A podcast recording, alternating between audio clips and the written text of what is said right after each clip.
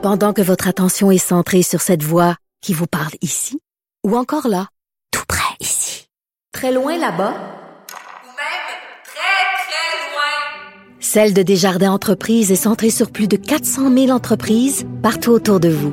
Depuis plus de 120 ans, nos équipes dédiées accompagnent les entrepreneurs d'ici à chaque étape pour qu'ils puissent rester centrés sur ce qui compte, la croissance de leur entreprise. Il y a de la joie. Bonjour, bonjour les hirondelles, il y a de la joie. Bonjour Geneviève Lajoie, Allô, Antoine. correspondante parlementaire à l'Assemblée nationale pour le Journal de Québec et le Journal de Montréal, mais correspondante à la maison aussi, hein? Oui, en ce moment, aujourd'hui, oui, c'est le cas, télétravail. Exactement. Euh, et là, il y a cette nouvelle euh, que tu euh, as sortie, le- les garderies qui, qui débordent actuellement. Oui, ben, on se rappellera que pour le déconfinement, euh, ce ne sont pas toutes les garderies donc euh, qui, euh, c'est pas- tant qu'elles ne seront pas tous, tout- toutes ouvertes, mais elles auront un taux d'occupation limité à 30% Euh, Ça pourra aller jusqu'à 50% dans certains cas, mais idéalement à 30% C'est ça, j'ai dit actuellement, mais en fait, c'est c'est lorsque ce sera déconfiné, puis elles débordent de- parce qu'elles sont à capacité limitée. Exactement, mais c'est pas que ça, c'est parce que là, il y a eu une directive qui a été envoyée euh, par euh, la santé publique à l'effet que euh, les éducatrices qui ont 60 ans ou plus ou qui ont des maladies chroniques, on, leur, on leur recommande de ne pas recommencer à travailler auprès des enfants.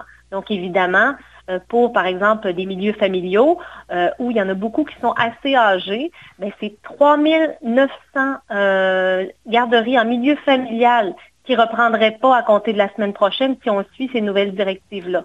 Évidemment, euh, ce matin, il y avait Mathieu Lacombe euh, qui était en commission parlementaire virtuelle. Le ministre Et- de la Famille, oui. Oui, exactement, et qui, euh, qui a donc été talonné euh, par les partis d'opposition à ce sujet-là sur le fait qu'effectivement, il n'y aura pas de place. Il l'a reconnu d'ailleurs.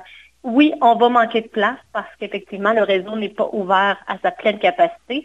Il a même invité, en tout cas fortement encouragé les parents qui le peuvent à garder leurs enfants à la maison, euh, mais même à les faire garder euh, par, euh, ça peut être par des, des- des étudiants ou des proches.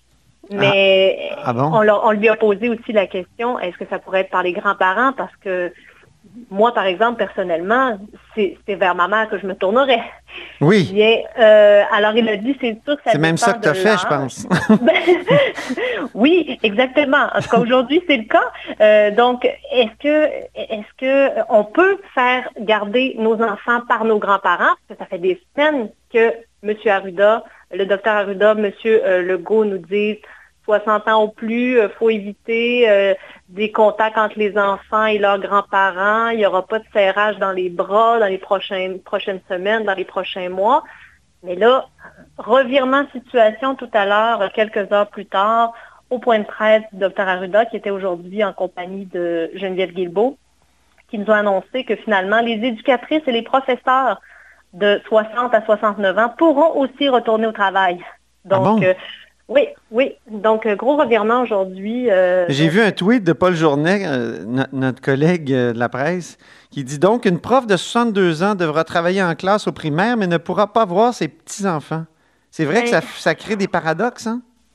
Ben, ça, je pense que ça va en créer dans, dans la tête de pas mal de gens aussi, de pas mal de grands-parents en ce moment. Euh, là, euh, si on suit la logique, euh, les gens qui sont très disciplinés depuis le début, qui évitent de voir leurs petits-enfants et qui là voient effectivement des éducatrices et des professeurs qui vont pouvoir voir leurs petits-enfants à journée longue, puis ont, puis, puis même âge. hein. Donc, euh, là, en tout cas, il va falloir que l'explication qui a été donnée aujourd'hui par le docteur Arruda, quand on lui a posé la question, c'est que c'est pas pareil, parce que quand c'est ton petit enfant, évidemment, tu beaucoup plus proche, plus Ah, enclin à, à le prendre dans tes bras. Tandis que en- les éducatrices en garderie devront porter des équipements, que ce soit un masque et des lunettes de protection. Pour les professeurs, c'est moins clair par ailleurs, là, parce que euh, on ne leur recommande pas, même si certains pourront le faire. là.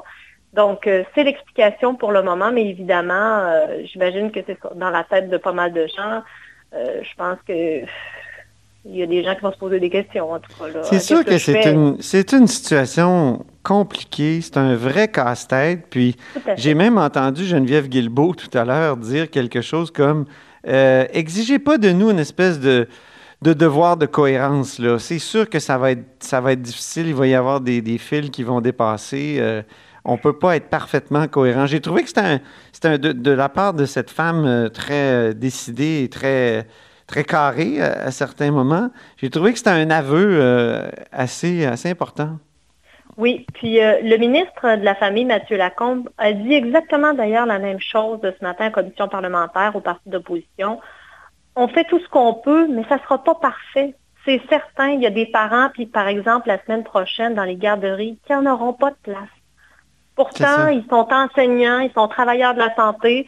Bon, là, il a appelé à vraiment prioriser les travailleurs de la santé, les enfants des travailleurs de la santé. Mais même cette semaine, il y a des enseignants qui n'avaient pas de place.